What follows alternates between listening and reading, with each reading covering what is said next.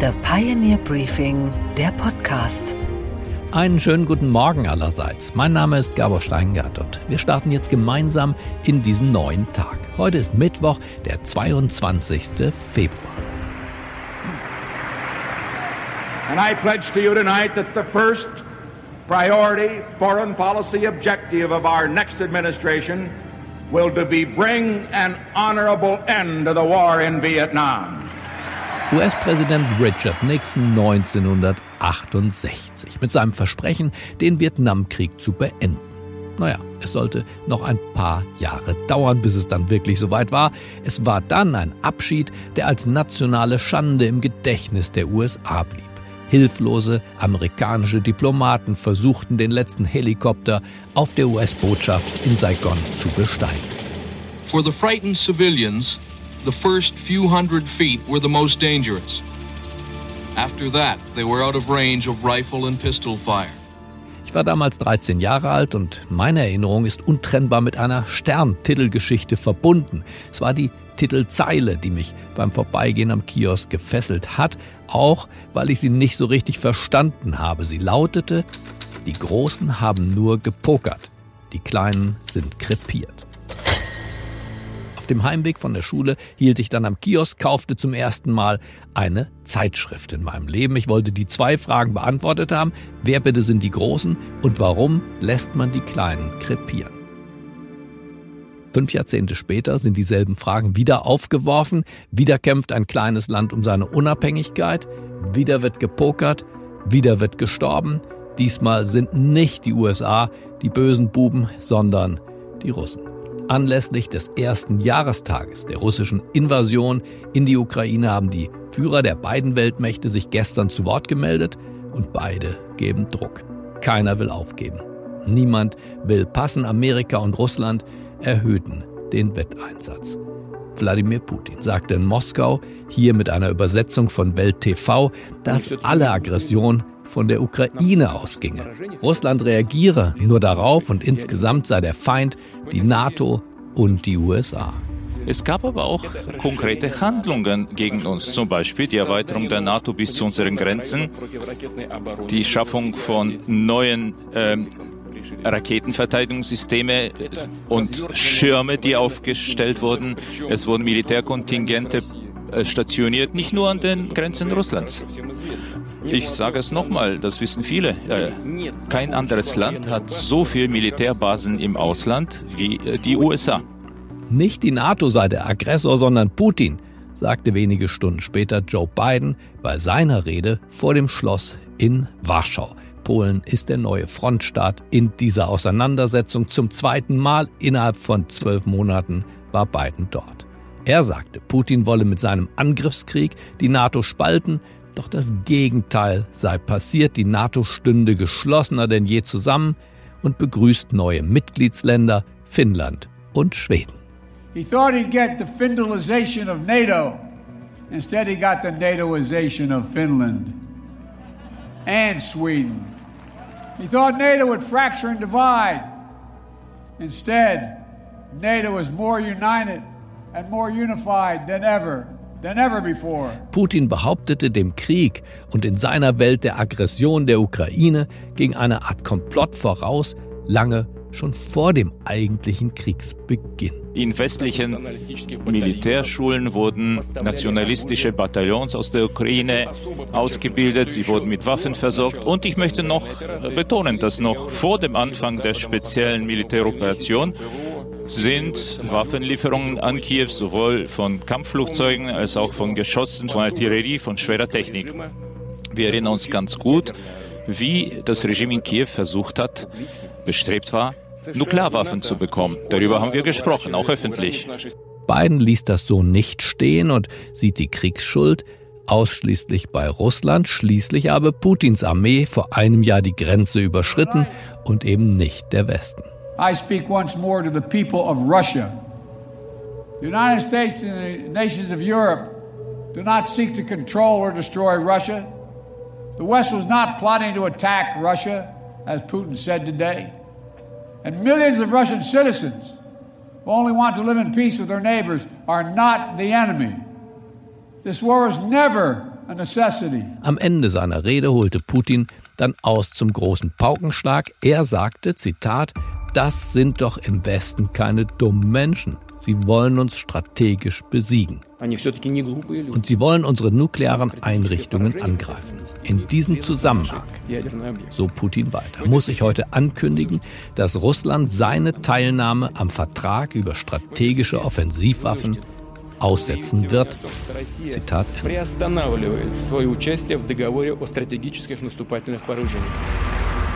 Die USA reagierten bislang nicht auf diese Drohung. Biden, der ja, wie gesagt, Stunden nach Putin sprach, kündigte stattdessen noch für diese Woche weitere Sanktionen an. We continue to maintain the largest sanction regime ever imposed in any country in history. And we're going to announce more sanctions this week together with our partners. Fazit. Putin und Biden sprechen vom Krieg, nicht vom Frieden. Beide wollen keinen Kompromiss, sondern weiter Konflikt. Plan A heißt Sieg und einen Plan B scheint es nicht zu geben. Dazu Henry Kissinger. Der Test für gute Politik ist nicht, wie etwas beginnt, sondern wie es endet.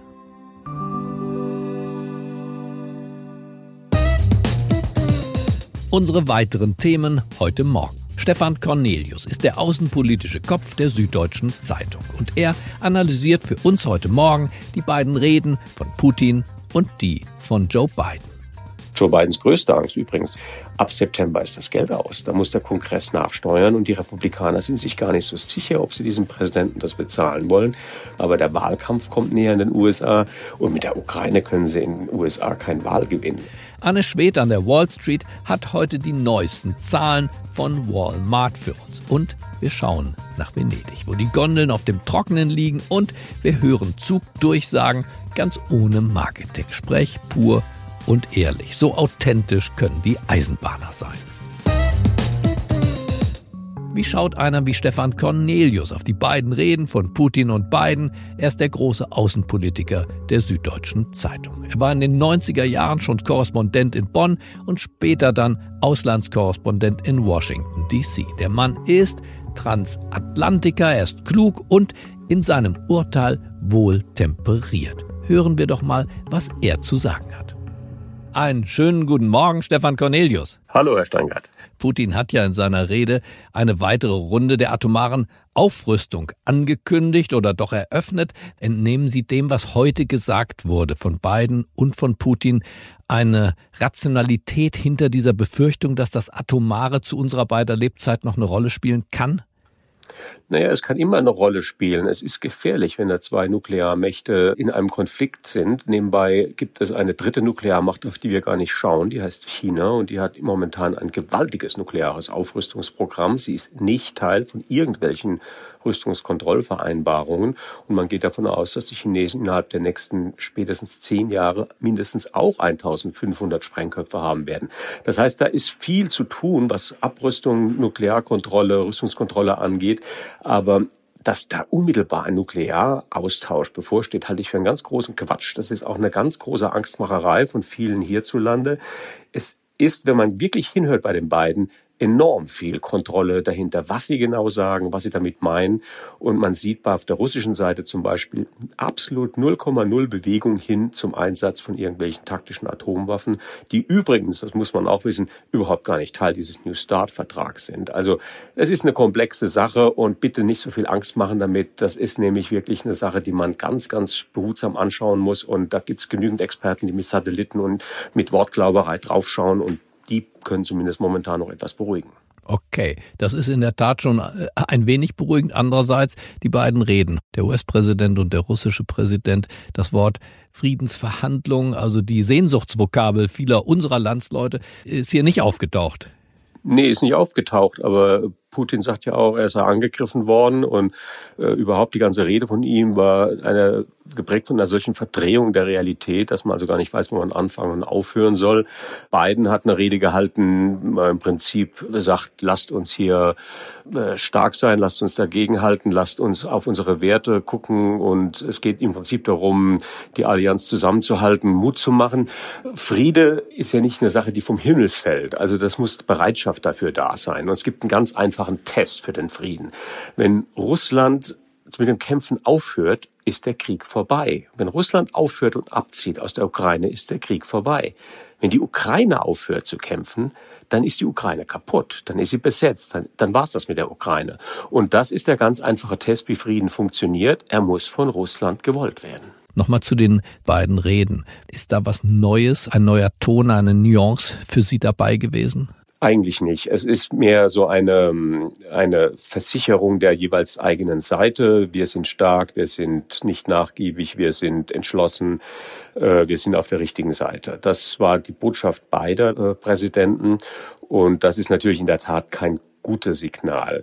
Aber es gibt so eine Art Choreografie, die momentan abläuft. Und die Fachleute, das habe ich auch auf der Münchner Sicherheitskonferenz am Wochenende wirklich aus allen Winkeln gehört, mit wem sie sprechen. Sie wissen genau, dass in diesem Frühjahr nun eine Entscheidung stattfindet. Und die wird erstmal, und das klingt jetzt für viele bitter, aber sie wird erstmal militärisch stattfinden. Die erwartete russische Frühjahrsoffensive wird natürlich von den Ukrainern versucht werden abzuwehren. Und Ukraine selbst wird versuchen, die russischen äh, Angriffe, die russische russische Invasion so weit zurückzudrängen, dass wir auf dem Punkt ankommen, der quasi am 23. Februar letzten Jahres Ausgangspunkt des Krieges war, also die alte Besatzungslinie. Und wenn man dort wieder ist, wenn man also den Status quo erreicht hat, ähm, dann glaube ich, wird für beide Seiten die Bereitschaft da sein zu reden, auch schon aus zwei Gründen. Beiden Seiten geht die Luft aus, sowohl was das Material angeht, aber noch viel schlimmer, was die Menschen angeht, was die Soldaten angeht. Die Ukraine hat gar nicht mehr die personellen Ressourcen weiter zu kämpfen und Russland, ehrlich gesagt, kann sich weder ökonomisch und militärisch auch nicht erlauben. Also ich glaube, wir werden jetzt eine sehr, sehr hässliche Phase erleben für die nächsten zwei bis drei Monate und dann hoffentlich ab Juni eine gewisse politische Bereitschaft sehen. Und sagen ja diejenigen, die sich hier kritisch artikulieren, dass äh, man mit einer Atommacht einen solchen Krieg nicht gewinnen könne, dass wir mit Kampfpanzern und dem, was der Westen bislang da liefert, eine Atommacht nicht ins Feld schlagen kann. Was sagen Sie zu dem Argument? Das glaube ich nicht. Russland oder Putin war in all seinen Aktionen auch immer noch sehr, sehr rational. Er hätte ja so eine Atombombe längst einsetzen können, wenn er es gewollt hätte. Nebenbei lässt sich das auch abschrecken und das ist auch wohl geschehen. Die Amerikaner sind natürlich mit Russland im Kontakt und Putin weiß genau, was es für Folgen haben wird, wenn er eine taktische Atomwaffe einsetzt. Das bedeutet nicht, dass mit einer Atomwaffe zurückgeschossen wird, aber das wird nicht ohne Konsequenzen bleiben. Stellen Sie sich vor, ein Nuklearstaat setzt eine Bombe ein, um seine revanchistischen Ziele durchzusetzen. Wir hätten in der ganzen Welt ein, eine katastrophale Situation. Jedes Land würde eine Bombe haben wollen, um mit der nuklearen Erpressung Grenzen zu verschieben. Das wäre eine Katastrophe. Also es darf nicht geschehen. Und äh, nebenbei, ganz so einfach ist es in Russland auch nicht, eine Atombombe zu zünden. Putin braucht auch Befehlsketten. Er ist nicht alleiniger Herrscher. Er braucht auch seinen Verteidigungsminister. Es gibt schon noch eine Menge rationale Akteure in Russland, die auch sehen, dass das vielleicht ein bisschen im Moment außer Kontrolle gerät, was da passiert. Die einen sagen, das wird in diesem Frühjahr entschieden, das haben sie auch angedeutet. Andere sind der Meinung, das wird jetzt ein jahrelanger Konflikt, möglicherweise auch aus innenpolitischen Gründen in den USA, dass Joe Biden ja hier tatsächlich seine Stimme auch gefunden hat. Das war in seiner Rede in Warschau ja deutlich zu hören. Er war revitalisiert, er war klar. Das ist die Frage, wie, wie geht die Story des Krieges weiter? Also ich glaube, dass äh, die Variante, die ich vorhin geschildert habe, äh, die wahrscheinlichere ist, allein schon deswegen, weil dieser Krieg viel zu kostspielig ist und viel zu viel ähm, äh, uns ja nicht nur ökonomisch, sondern auch politisch und vor allem gesellschaftlich kostet. Das halten wir nicht lange durch, auch die Amerikaner nicht. Joe Bidens größte Angst übrigens, das ist der Hauptgrund, warum die im Frühling fertig werden wollen, Ab September ist das Geld aus. Da muss der Kongress nachsteuern und die Republikaner sind sich gar nicht so sicher, ob sie diesem Präsidenten das bezahlen wollen. Noch stehen die Mehrheiten, auch übrigens bei den Republikanern, aber der Wahlkampf kommt näher in den USA und mit der Ukraine können sie in den USA kein Wahl gewinnen. Also das ist den meisten amerikanischen Wählern so weit weg, äh, wenn die da erstmal genau hingucken, dann wählen sie lieber einen anderen Präsidenten. Vielen Dank, Stefan Cornelius nach München. Danke auch. Und was ist heute an den Finanzmärkten los? Na, hier präsentieren gleich zwei Unternehmen ihre Quartalszahlen und mehr dazu weiß wie immer meine Kollegin Anna Schwed in New York. Einen wunderschönen guten Morgen, Anne. Hey Gabor. Der umsatzstärkste Einzelhandelskonzern der Welt, Walmart, hat gestern mal wieder seine Bücher geöffnet. Anne, sag uns, können die Anleger damit zufrieden sein? Ja, geht so. Im abgelaufenen Quartal konnte Walmart zwar die Analystenerwartungen übertreffen, da gab es einen Umsatzplus von 7,3 Prozent. Walmart konnte beim Weihnachtsgeschäft Kunden vor allem mit reduzierten Angeboten anlocken, weil die Leute wegen der Inflation besonders auf den Preis schauen würden. Aber der Ausblick sieht echt enttäuschend aus. Der Konzern erwartet in diesem Jahr nur ein Wachstum zwischen 2,5 und 3 Prozent. Schuld sei die angespannte wirtschaftliche Lage. Lohnerhöhungen, die Walmart an seine Mitarbeiter zahlen muss, würden auf den Gewinn drücken. Außerdem sei wegen der Inflation die Nachfrage nach billigeren Produkten besonders hoch und das würde auch auf die Gewinnmarge drücken. Als die Zahlen rauskamen, ging es für die Walmart-Aktie deshalb auch erstmal um 3,7 Prozent nach unten und damit wurde auch der ganze Einzelhandelssektor mit runtergezogen. Zum Schluss griffen aber die Schnäppchenjäger wieder zu und die Aktie konnte mit 0,6 Prozent Prozent im Plus schließen. Und dann gab es ja auch noch frische Zahlen vom amerikanischen Baumarktriesen Home Depot. Hier sah es ja eine Zeit lang an nicht ganz so gut aus, aber hat sich denn die Lage für das Unternehmen stabilisiert? Nee, auch nicht so wirklich. Da wurden die Umsatzerwartungen der Analysten zum ersten Mal seit 2019 verfehlt. Sowohl beim Umsatz als auch beim Gewinn gab es nur ein Wachstum um 0,3 Prozent verglichen mit dem Vorjahresquartal. Home Depot stellt bei den Kunden auch ein Umdenken mit Blick auf die Inflation fest. Außerdem würden nicht mehr so viele Immobilien ihre Besitzer wechseln, was sich auch auf den Heimwerkermarkt auswirkt. Für das laufende Jahr erwartet Home Depot keinen wirklichen Wachstum. Die Anleger hier an der Wall Street waren deshalb auch mega enttäuscht. Die Aktie schloss mit einem Minus von über 7 Prozent. Okay, Gabor, und was hat dich heute Morgen wirklich überrascht? Na, dass offenbar immer mehr Bahnmitarbeiter kein Blatt mehr vor den Mund nehmen. Interne Missstände werden offen kommuniziert oder man lässt seiner Wut einfach mal freien Lauf.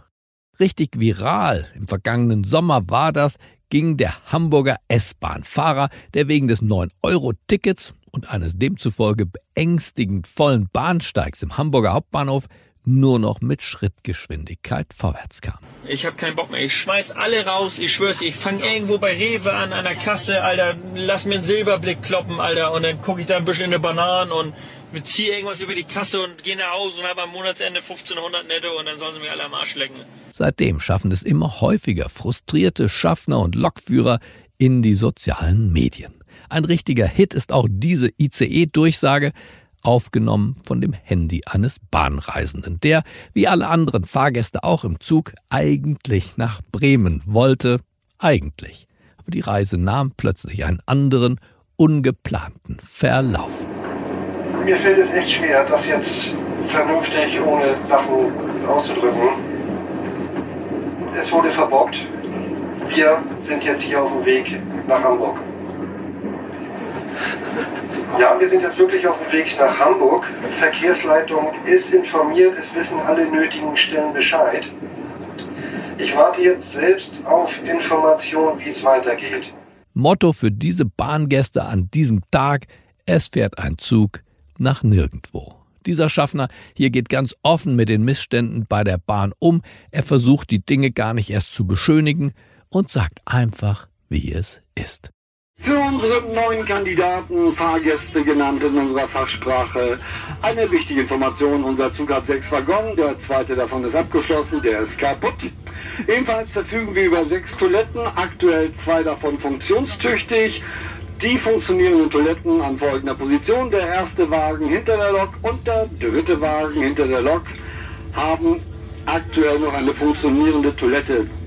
Den neuesten viralen Hit der Zugdurchsagen hat jetzt ein S-Bahn-Lokführer aus Stuttgart geliefert, ebenfalls aufgenommen von einem Fahrgast per Handy.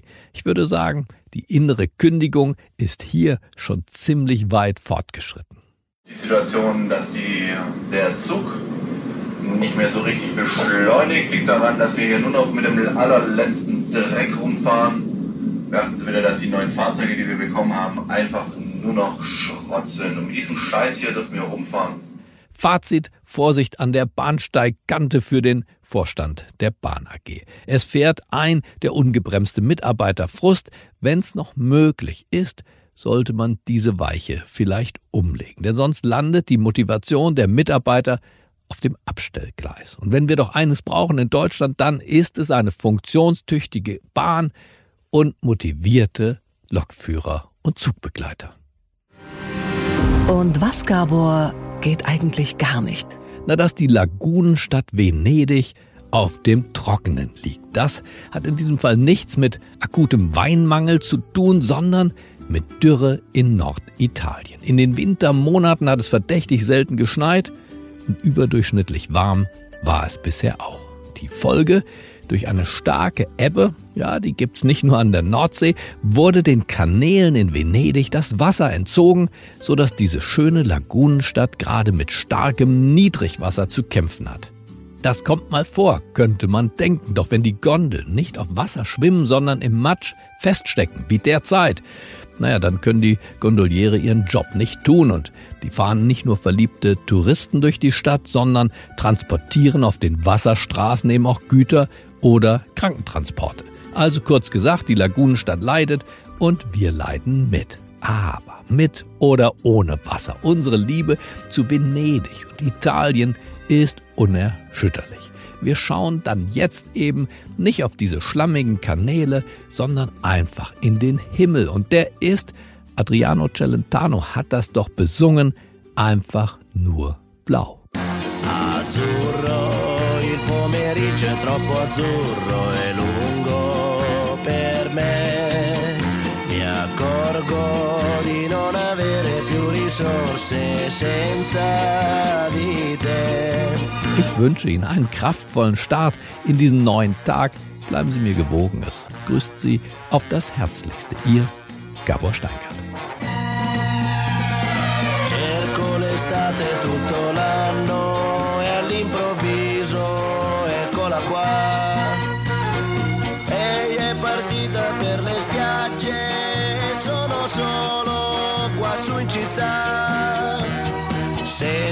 Fischiare sopra i tetti un aeroplano che se ne va.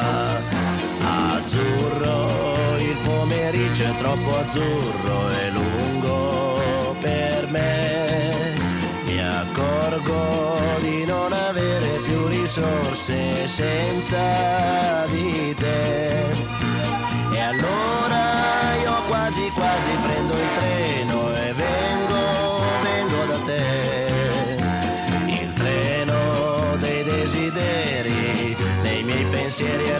all'incontrario va.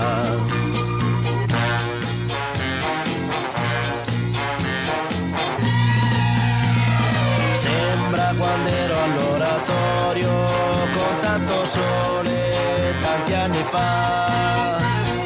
Quelle domeniche da solo in un cortile a passeggiare. Ora mi annoio più di allora, prete per chiacchierare.